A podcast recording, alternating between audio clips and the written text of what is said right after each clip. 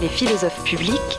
Alors bleu, c'est quoi Religion. Là, là c'est, on a retourné le problème en Faire à fait. Effet. l'extérieur de la classe ce qu'on fait à l'intérieur de la classe, c'est-à-dire aider à penser et penser avec les autres. Bon, alors non, non, on a le droit, on a, on a le droit de retourner. Hein. C'est sûr. Rouge, société. Poser des questions, mais c'est peut-être de créer un, du désir. Parce que les questions, on se les pose ensemble, on se les pose mieux.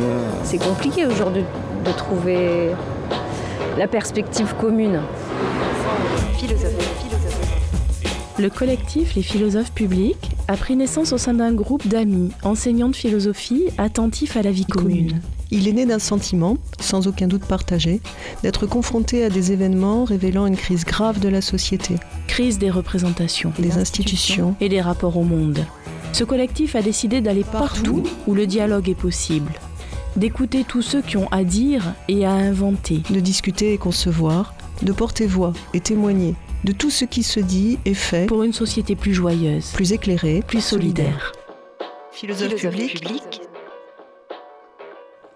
Chères auditrices et chers auditeurs, bonjour. Euh, eh bien, nous voilà rendus à cette troisième émission avec euh, nos deux invités euh, du jour, à savoir euh, Abiba. Bonjour Abiba. Bonjour. Et Amina. Bonjour tout le monde. Euh, pour les philosophes publics, on a autour de la table Monique. Bonjour Mathias. Bonjour Monique. Et Marc. Bonjour. Et voilà, comme vous l'aurez compris, c'était l'accueil et la présentation par, par Mathias. Et maintenant, je vais laisser la parole à, à Monique qui va nous lire un texte et peut-être en parler un peu avant, je ne sais pas. Alors oui, il s'agit d'un texte d'un historien qui s'appelle euh, Paul Vein, qui est un texte des années donc, euh, 2000, euh, paru dans une revue, la revue Argonne. Et c'est un texte qu'on a choisi euh, car il y est question finalement euh, de euh, l'éventail euh, des euh, degrés euh, d'investissement euh, de euh, la croyance ou de la foi ou de l'adhésion donc à des lorsque des pratiques religieuses sont en jeu. Alors je vous lis un petit peu ce, ce texte pour préparer donc le commencement des questions qui étaient nôtres autour donc du port du voile. Paul Vein écrit ceci enfin les gens vont à la messe tant que le rite rencontre leur docilité voire leur conformisme et non leur conviction. Le rite s'impose, non par la signification qu'il symbolise, mais aussi longtemps que, par chance pour la religion, il y a docilité. Mais il ajoute aussi que, de fait, à côté de la majorité ou grosse majorité de fidèles par conformisme, il en existe une autre plus petite, mais caractérisée, car sa température est plus élevée. Elle est composée de ceux qui investissent un sentiment plus personnel dans le sens du convenable, par respect de soi, par une sensibilité religieuse plus vive, eux intériorisent la norme. Et cela, euh, Paul Vein, cela, celle-là, Paul Vein donc les appelle les virtuoses euh, de la religion, reprenant en ceci donc une parole du sociologue euh, Max Weber. Et donc ce petit texte peut-être pour questionner euh, bah, l'écart entre la liberté et le conformisme, c'est-à-dire donc ce qu'il en est dans la pratique euh, qui consiste à se voiler euh, dans euh, l'espace euh, public, eh bien d'une forme de conformisme ou encore d'un acte de, euh, de liberté. Et euh, je laisse la parole à nos invités, euh, Abiba et Amina. Je vais commencer du coup. Alors, euh, voilà, personnellement, le port du voile. Amina parle. Oui. Abiba. Abiba. C'est pas grave. Pardon. Donc voilà, donc encore une fois, c'est un cheminement spirituel. Donc euh, moi, je l'ai mis par conviction religieuse. Donc euh, quand je le sors, euh, voilà, je l'oublie complètement, sauf si on m'en parle. Et, euh, et voilà, et il y a des personnes qui le mettent euh, pour X ou Y raison. Il y en a qui le mettent aussi par forme de respect. Quand elles voient une personne voilée, que ce soit en France ou à l'extérieur, qui vont le mettre justement euh, ça m'est déjà arrivé de voir une personne se voiler quand elle reçoit quelqu'un sur un événement, j'allais dire une fête, qui va se voiler par respect. Euh, voilà, après on a X formes de, dire, de vision du voile. Mais personnellement, je l'ai mis par cheminement spirituel. Et puis, euh, et puis voilà, et puis comme je dis tout le temps, chacun son cheminement spirituel, chacun son âme. Et puis libre à chacun de le porter ou pas. Mais en tout cas, euh, aucun être humain n'a le droit d'imposer ou de dicter ses règles ou ses lois, quelles qu'elles soient. Et euh, libre à chacun justement de, de faire ce qui lui plaît, tout en étant respectueux des autres. Pas facile d'ailleurs dans ce texte. je sais pas ce que tu en penses, Aviva, puisque tu es à côté de moi et, et, puis, et puis tout le monde pour, pour en discuter. De, à l'écoute de ce texte, il y a plein d'ailleurs de, de, termes qui peuvent sembler parfois anciens ou qui résonnent peut-être plus de la même manière. Je sais plus que, je sais pas, je sais pas comment est-ce qu'on entend le, le, le, mot virtuose en plus appliqué à la religion aujourd'hui. presque, on pourrait se demander s'il n'y a pas presque une dimension ironique ou parodique, alors que, alors que dans le texte, je pense pas.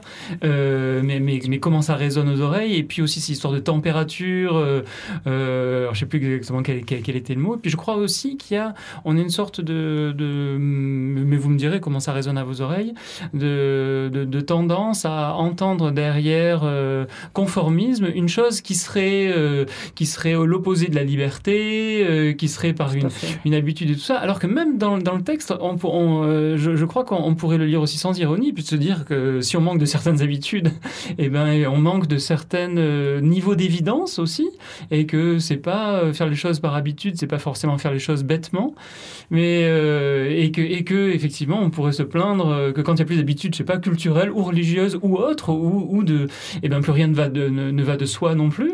on, voit qu'il y, y, a ces deux polarités là, donc c'est vrai que c'est on, on, sent que le texte qu'on a entendu au début de l'émission résonne d'une certaine manière, et, et j'étais très sensible aussi à, à ta façon de, parler de, la liberté, parce que quand on, que, quand on entend la question sur la, liberté de, la croyance, souvent on a l'impression qu'il faut ne l'entendre qu'à la base, c'est presque une sorte de liberté psychologique, et on devrait se déclarer psychologiquement euh, par rapport à une chose ou à une autre. Mais ce qui est très beau, moi en tout cas, moi, ce qui me touche beaucoup dans la façon que tu as de construire euh, ta pensée de ça, c'est que c'est pas juste la, liberté euh, comme, comme cause, mais aussi ce que ça produit comme liberté de dire que euh, personne, euh, finalement, on n'est responsable que de son âme.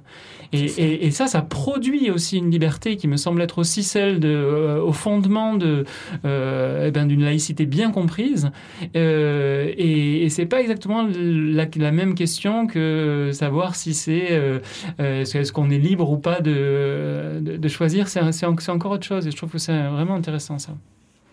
C'est ça. Mais en fait, euh, voilà, je, vais encore le redire, mais libre à chacun de faire ce qu'il veut.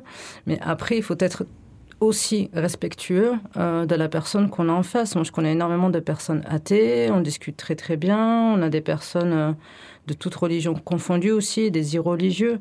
Donc c'est vraiment très très vaste et c'est ce que je trouve intéressant en fait quand on a des personnes avec qui discuter en face, qui ne sont pas braquées, butées, j'allais dire presque, qui sont dans leurs idées ou euh, dans leurs amalgames et qui vont, euh, qui vont rester euh, selon ce qu'ils ont entendu, selon ce qu'ils ont vu, etc. Et c'est ce qui permet aussi à l'être humain de pouvoir justement être mis en confiance, j'allais dire aussi, parce qu'il y a aussi ce problème où on manque de confiance, on n'a pas forcément donné ses idées, ses propres idées, pas les idées qu'on lit ou qu'on entend, ou qu'on suit dans un mouvement de j'allais dire, d'expression, où là, on ressent le besoin à force de discussion avec les personnes, donc une, moi personnellement voilé discuter avec une personne athée, euh, quelqu'un passe à côté, ne le verra pas. Si vous vous mettez à côté, vous allez discuter, vous allez nous entendre, vous allez voir que notre discussion n'est pas forcément euh, portée sur la religion. On va parler d'autre chose, on parler de sport, on va parler de, de, plein d'autres choses.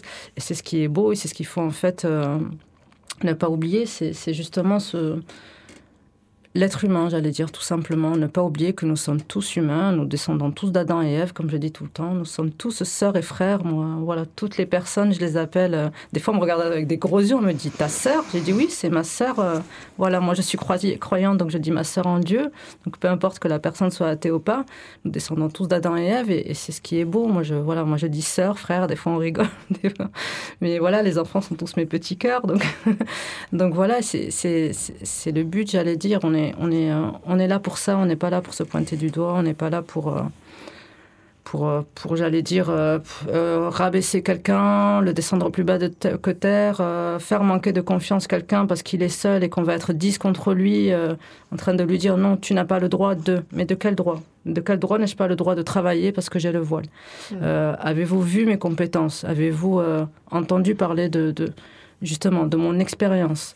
Euh, de quel droit m'interdisez-vous d'aller dans tel ou tel endroit euh, Voilà, donner quelque chose, donner une, explication concrète et surtout objective et qui ne soit pas euh, liée justement à cette vision et cet amalgame, et cet énorme amalgame, je reviens dessus, mais sur, cette peur qu'on a, justement mise par des pressions, des pressions gouvernementales, des pressions politiques ou, médiatiques, mais cette pression qu'on a de vouloir absolument faire peur, euh, que, nous ayons peur de la personne en face, quelle qu'elle soit que ce soit une personne voilée, que ce soit même, euh, et là je vais partir dans un autre contexte qui est le contexte scolaire, euh, même au niveau physique. Pourquoi se moquer d'une personne qui est en surpoids? Pourquoi se moquer d'une personne qui est petite de taille? Pourquoi Là, c'est carrément un autre sujet, mais je veux dire, voilà, revenir à ce niveau-là et, par rapport au, texte lu tout à l'heure, moi, je trouve qu'il y a tout se rejoint. À partir du moment où on a cette vision propre, cette vision humaine, tout simplement, tout se rejoint. Alors, la peur, les extrêmes, les mauvaises expériences, on en a tous, on en, j'allais dire, on en vit, euh, enfin, on en a plus ou moins vécu euh, aussi. Et ce qu'il faut, c'est avancer, avancer tous ensemble. Et c'est, voilà, essayer de réfléchir à des choses qui puissent faire que nous puissions, comme c'est le cas actuellement, lors d'une émission euh, radio, discuter ensemble, essayer de, de, faire que les choses avancent au mieux pour nous, mais surtout pour nos enfants et puis, et puis la génération à venir. et voilà. Alors, euh, ouais, je voulais juste dire qu'on peut aussi être attaché à l'égalité, même si on ne pense pas qu'on descend d'Adam et Ève. Oui. une petite précision. Et euh, en fait, euh, oui, cette question de, du, du, choix de porter le voile ou pas, ou du choix d'avoir une religion ou pas, ou d'une choix, du choix de pratiquer ou pas une religion, en fait, il y, y, a deux, deux tensions et deux paradoxes, me semble-t-il, autour de ça. Alors le, premier paradoxe, c'est que euh, certaines personnes euh, revendiquent justement le, port du voile ou le fait même d'avoir une religion comme une liberté, et où d'autres y voient un symbole de soumission, voire d'aliénation.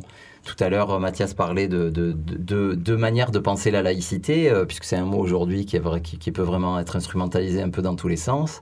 Alors si on revient à la laïcité, la loi 1905, c'est vraiment l'État qui reconnaît euh, la liberté de conscience, de culte, et qui ne se mêle pas du tout du fait que les gens soient mystiques, pas mystiques du tout, euh, athées, très croyants, fondamentalistes, ils ont envie de passer leur journée à prier, ils ont le droit, etc.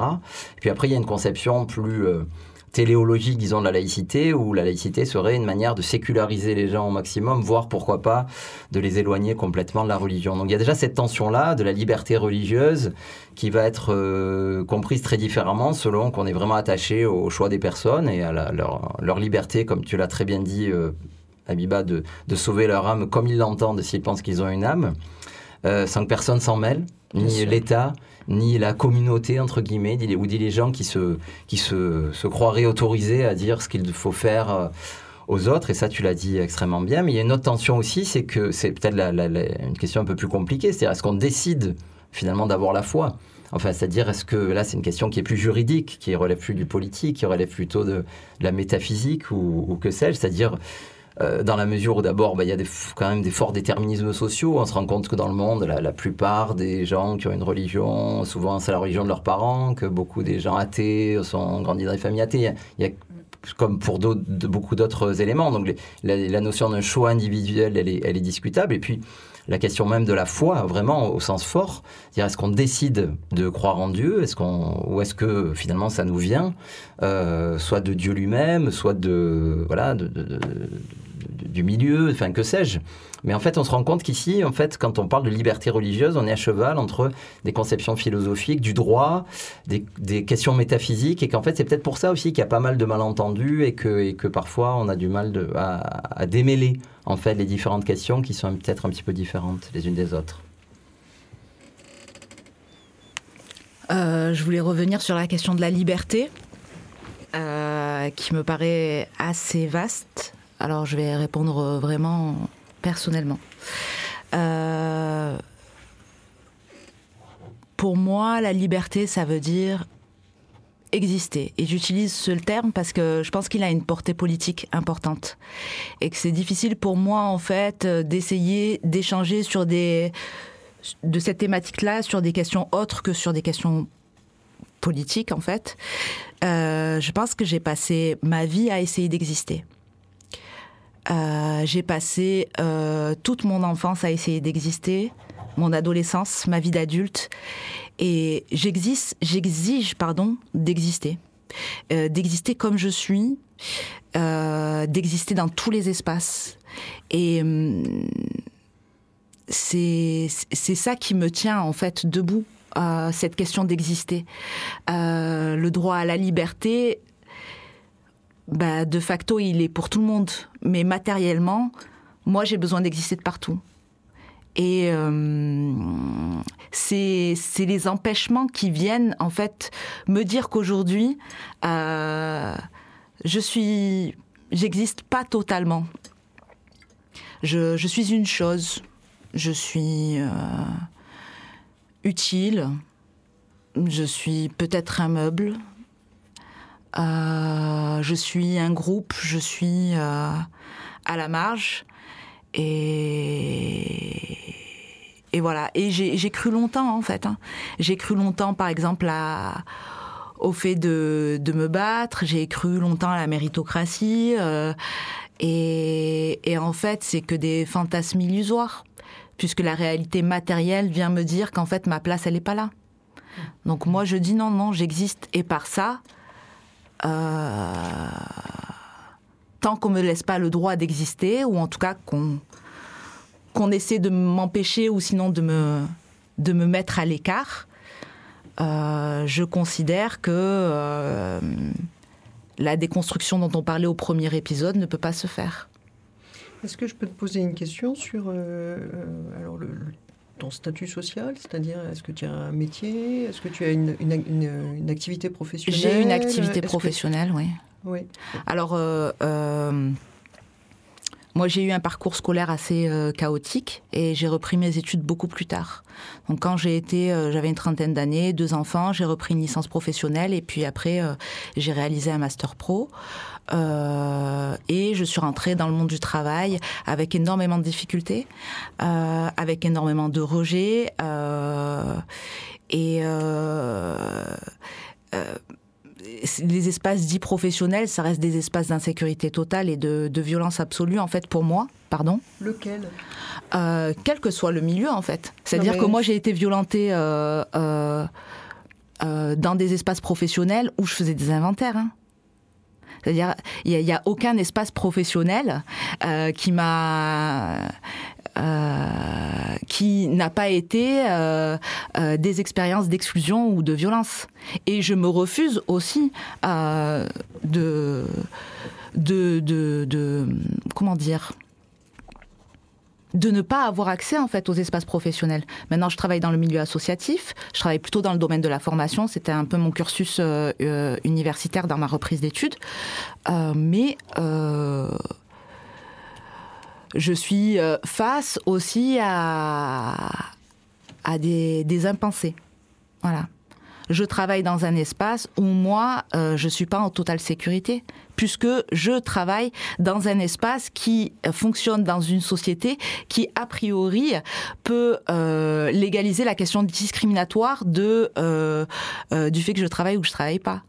Et je, je vis pas en dehors de la vie, je vis pas en dehors de la société et, donc je, je suis tout le temps euh, réduite à devoir me justifier ou à devoir, euh, euh, c'est-à-dire rassurer les autres, ce que je ne veux plus faire ou pas faire dans une certaine mesure. Ce que je veux, c'est d'exister en fait. Je veux exister ici sur ce plateau, je veux exister euh, dans les milieux féministes, je veux exister euh, euh, dans les espaces d'ateliers d'écriture, je veux exister de partout. Et ça, ça reste encore difficile. C'est-à-dire c'est l'assignation identitaire qui ferme le jeu des possibles, quoi. C'est-à-dire qui ferme les portes et qui, fait qu'on ne peut plus bah, faire un atelier d'écriture, être en sécurité sur son lieu de travail. Bah, tout à fait. C'est des conditions matérielles qui m'emmènent ici.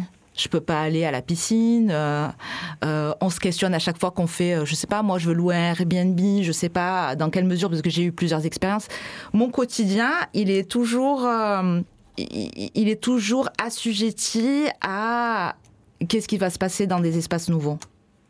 Voilà. Mmh. Et moi, je refuse de rester chez moi. Je refuse de, de me contourner juste à certains espaces. Moi, la vérité, je veux tout. Hein je veux tout. Et, et voilà, cette question de liberté, c'est la question d'exister. Et moi, je veux exister partout. Et je veux exister aussi dans la contestation, je veux exister dans la dissonance, je veux exister aussi dans l'erreur. Parce qu'apparemment, on n'a pas le droit à l'erreur, nous, mais je veux exister là aussi là-dessus. Donc, euh, voilà. Et moi, ce que j'entends très fort aussi comme une vraie position, comme une position philosophique très très forte, c'est le, le, fait de, aussi de, refuser d'en faire une autre question qu'une question politique. À savoir aussi de ne pas être tout le temps renvoyé au problème du choix psychologique ou même au problème du choix métaphysique. À savoir si c'est d'abord politique, euh, et je crois qu'un texte que moi que je connaissais pas, que, dont parle souvent Marc quand il, quand il travaille sur, sur la laïcité, c'est le, le, texte de Locke qui dit qu'on ne peut pas euh, forcer à avoir la foi et que, et que cet argument-là c'est aussi un argument pour la foi, parce que on ne peut pas forcer une adhésion intérieure. Et, je trouve que là, on a peut-être une sorte euh, d'analogone, de, comparaison avec l'acte de vouloir dévoiler. Et j'ai l'impression que ce qui est très grave, c'est que quand on veut euh, forcer, par exemple, à ne pas avoir la foi, on est obligé de, de, de violenter, de, de, violer presque l'espace intérieur ou de, ou de l'intégrité, de l'intériorité d'une personne en, en voulant agir en elle. Et je me demande s'il n'y a pas plus violent comme, euh, comme attitude que de vouloir euh, priver quelqu'un euh, de, de son initiative ou de son adhésion. Et c'est comme si cette violation de l'intériorité, on, on voulait le faire aussi sur le corps de quelqu'un, quand on veut absolument tenir à dévoiler une femme ou, ou, finalement que, que, quand on s'en prend à son corps. Finalement, qu'est-ce qui peut nous priver le plus de nos ressources que, que, de, que de ne pas écouter le choix de quelqu'un? Et, ça, il me semble que, que c'est aussi lié autant à un espace intérieur qu'à cet espace extérieur, à tous ces espaces extérieurs dans lesquels tu dis que tu, que, que tu veux vraiment être, que, qu'on est plein à pouvoir, investir. Et, on entend bien, à mon avis, dans, dans, tous les exemples qui sont pris, y compris peut-être même dans l'exemple des sciences sociales, en se, dis, en se disant à un moment, même peut-être quand les sciences sociales ne font que expliquer des choix de personnes comme des choix découlant de leur origine, etc., on les prive aussi peut-être de quelque chose. Alors ça ça peut être intéressant d'expliquer, mais il faut un grand tact sociologique, un grand tact ontologique ou sociologique aussi pour pas considérer les gens comme des choses, quoi. Euh, moi, je voulais à nouveau euh, remercier, euh, même si on l'a déjà fait plusieurs fois, Amina et Abiba de, de, de, pour la force de leur, de leur parole. Merci à vous. Euh, et je, je, je, je, voulais dire aussi, pour rebondir euh, sur ce que tu as dit, Amina, ce que tu as, tu as repris, Mathias, la dimension politique. Euh, il me semble qu'il y a un double combat politique peut-être à mener euh, aujourd'hui. Et c'est peut-être pas évident de, mener les deux à la fois. En tout cas, euh, sur le positionnement politique, c'est pas, pas évident.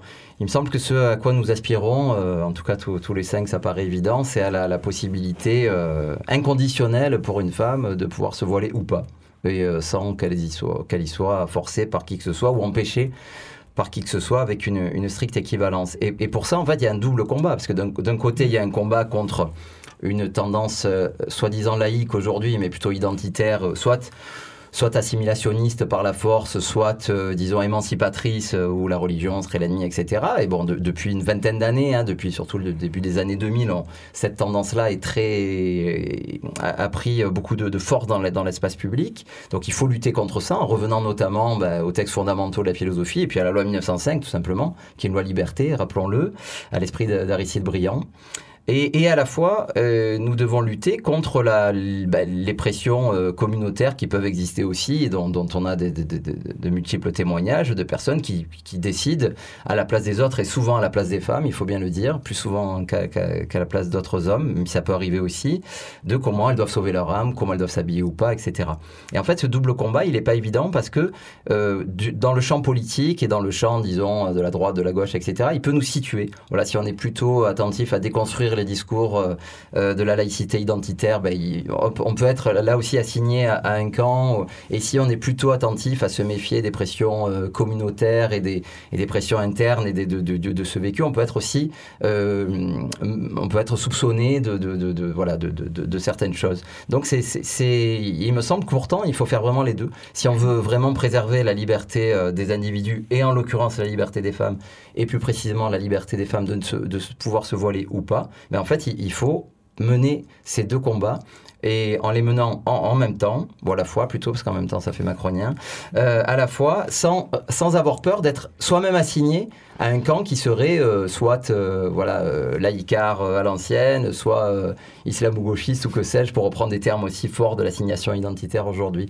Et je pense que si, si, on veut faire de la politique sur cette question-là, et si on, veut, si on veut aider les femmes à être libres, il me semble que ça doit passer par ces deux voies.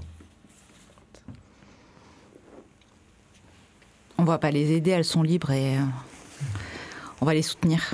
On va les soutenir. Soutenir, les aider, comme, tu veux. Ouais, aider, euh, mais euh, soutenir, ouais. Moi j'aime bien qu'on m'aide, il hein, y a pas de, c'est pas un mot péjoratif. Non, non, mais je pense qu'elles savent très bien le faire. Il faut juste hmm. les écouter et, voilà. Mais sur la question de la double injonction, je mettrai quand même une petite nuance. Alors, je ne sais pas comment je vais essayer de tenir le fil pour que ça soit compréhensible, mais euh, les injonctions communautaires restent des injonctions communautaires. Effectivement, on en a tous dans toutes nos communautés.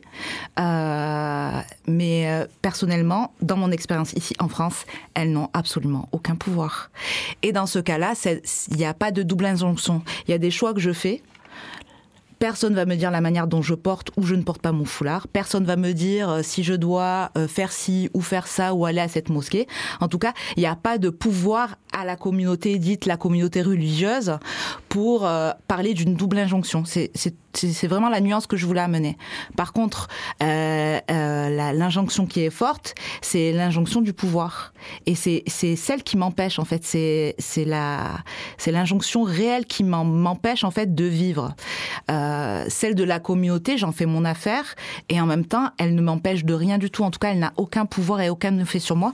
Bon, en France, en tout cas, et dans mon contexte. Et voilà. Après, je ne sais pas si toi, tu voulais dire quelque chose, Abiba, là-dessus. Non, j'ai rien à dire à ce sujet. Je te, je te, rejoins en fait dans ce que tu dis par rapport à ça, c'est que on a certaines choses qui nous empêchent malheureusement, notamment ce que tu décrivais tout à l'heure vis-à-vis de ton expérience personnelle, donc euh, le côté professionnel où on nous empêche d'avancer ou de par nos expériences, ne serait-ce que faire un stage ou voilà euh, postuler pour tel emploi ou je, je, je te rejoins complètement. Donc euh, voilà, moi à ce niveau-là, je pense que je me suis assez exprimée sur ce sujet-là, mais c'est vrai qu'on en est encore à, revenir au même point, même point, pardon, malheureusement. C'est-à-dire que euh, on a des personnes qui nous empêchent au sein même de notre communauté d'avancer en se permettant de nous donner des conseils qui ne regardent que nous. On avance euh, selon notre cheminement, selon notre avancée personnelle, professionnelle, j'allais dire religieuse aussi. Et on a aussi ce côté euh, humain, ce côté professionnel, où on souhaiterait avancer sans qu'on nous mette. Et là, je sors du contexte euh, religieux. Je sors de l'islam, je sors de la femme musulmane. Je parle de la femme euh, en elle-même. la femme seule qui, malheureusement, de nos jours, euh, est souvent empêché. On le voit au niveau salarial, au niveau... Euh, là, j'ai en tête une, expérience sociale qui a été faite où des hommes se sont déguisés en mini-jupe pour voir les réactions euh, des hommes et, ont été très surpris en, masquant leur visage. Ont été très surpris des réactions des hommes qu'ils avaient sur leur passage et ça m'avait bien fait rire parce que je me suis dit, c'est enfin des hommes qui se mettent à la place des femmes, qu'elles soient en mini-jupe, qu'elles soient voilées, qu'elles soient peu importe, une femme reste une femme. Et c'est vrai qu'ils se sont dit, mais mon Dieu, on a juste divulgué notre visage, ils ont fait ce qu'il fallait pour paraître femme. Et c'est vrai qu'ils se faisaient attaquer, ils étaient très surpris. Et puis, ce, ce, ce contexte, on, est, on vit dans un en ce moment, on a le, voile, j'allais dire, au centre, la religion musulmane, au centre de, toute polémique et de tout. On a même euh, voilà, des sujets qui nous sortent. Quand je vois l'interdiction, euh, on en parlait tout à l'heure de la baya, mais on en est même venu à interdire le camis. le camis est une, euh, pour information pour ceux qui ne le savent pas, est en fait la, dire, la robe, entre guillemets, religieuse qu'un homme porte quand il va prier. Donc personnellement, je n'ai jamais vu un élève, un garçon entrer dans un établissement scolaire avec. Donc c'est vrai qu'en venir à ce point-là, interdire ça, ça me paraît... Voilà, mais pour en revenir à Amina, je suis tout à fait d'accord sur ce que tu disais. et, euh, et voilà. Bon, ben, ce sont de fortes paroles. Hein. Merci beaucoup pour vos témoignages. Et euh, c'est la fin de cette émission donc, des philosophes publics. On vous dit euh, au revoir et merci beaucoup. Et vous pourrez réécouter les, podcasts des trois émissions parce que moi, je sais que je vais aller les réécouter tellement j'ai eu, eu intérêt à, à vous entendre. Merci beaucoup. Merci à vous pour l'invitation. Merci. Merci, Merci, au revoir. Au revoir. Les philosophes publics, Là, là c'est, euh, on a retourné le problème en fait, en effet. Là, C'est-à-dire aider à penser et penser avec les autres.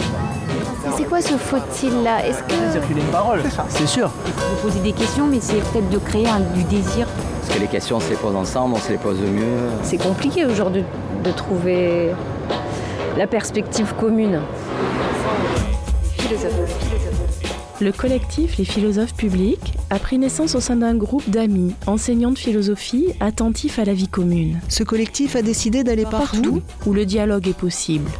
D'écouter tous ceux qui ont à dire et à inventer. de discuter et concevoir, de porter voix et témoigner de tout ce qui se dit et fait Pour une société plus joyeuse, plus éclairé, plus solidaire. Vous pouvez nous retrouver sur Facebook et sur le site de Radio Grenouille.